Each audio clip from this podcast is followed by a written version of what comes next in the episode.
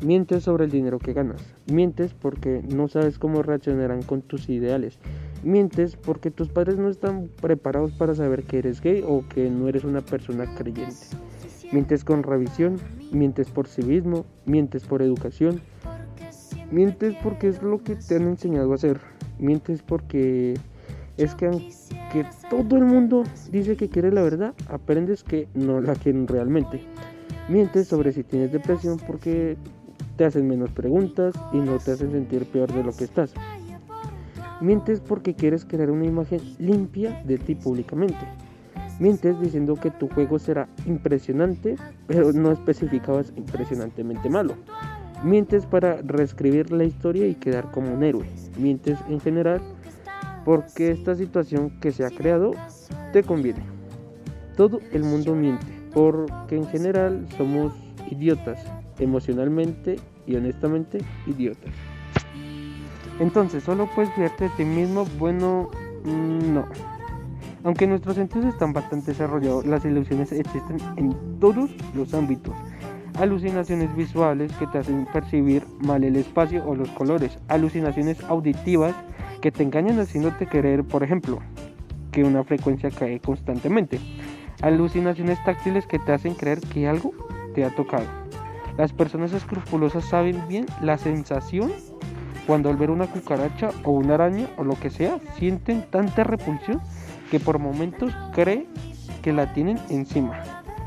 No puedes ni fiarte de ti mismo, por la sencilla razón que eres la primera persona interesada en mentirte y las creencias que tienes sobre ti mismo y sobre el mundo son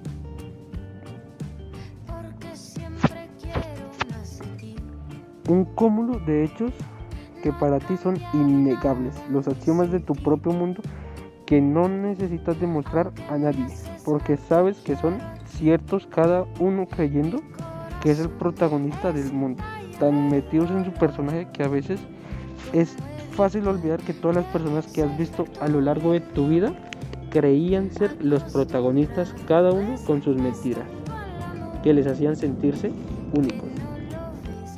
Creímos durante mucho tiempo que el Sol era quien giraba alrededor de la Tierra, pero nunca morirá la idea de sentirnos el centro del mundo, precisamente por cómo funciona tu cabeza. En tu cabeza estás solo y sería inconcebible no sentirse el protagonista cuando el mundo existe solo porque tú le das forma. Tu mente, tu mundo. Por esa la razón por que nos percibimos los protagonistas de nuestro mundo.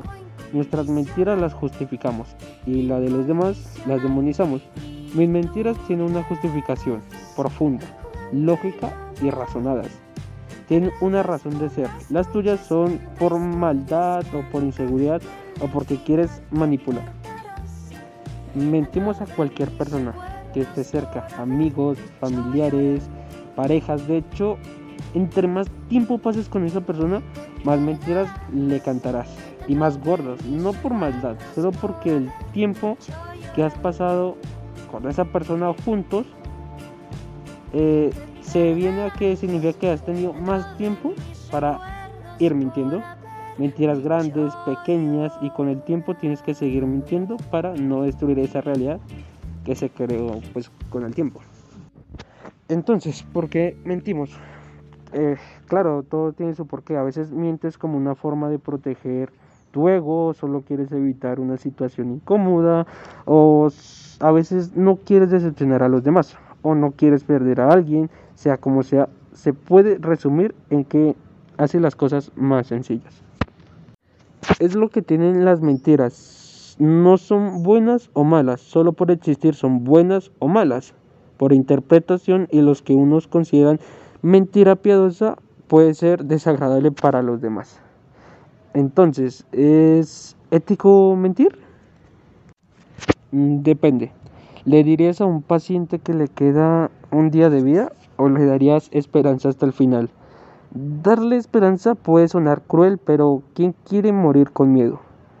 Porque no aparcar un momento tu ateísmo para estar de acuerdo en que su hijo está ahora con Dios. Más tarde, si quieres, ríete de la ironía de que en la religión mentir es un pecado. No solo la religión, sino de hecho en la filosofía, mayormente la antigua, la de Aristóteles, repudiaba la mentira, fuera cual fuera su propósito.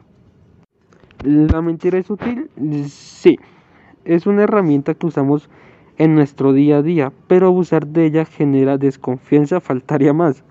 Es un arma poderosa que podría darte el control de una situación y expresar lo que quieres, pero el castigo por ser descubierto es, es muy grande también. La vida le pregunta a la muerte, ¿por qué todos te odian y a mí me aman? La muerte le dice, porque yo soy la verdad que no quieren creer y tú una ilusoria y agradable mentira.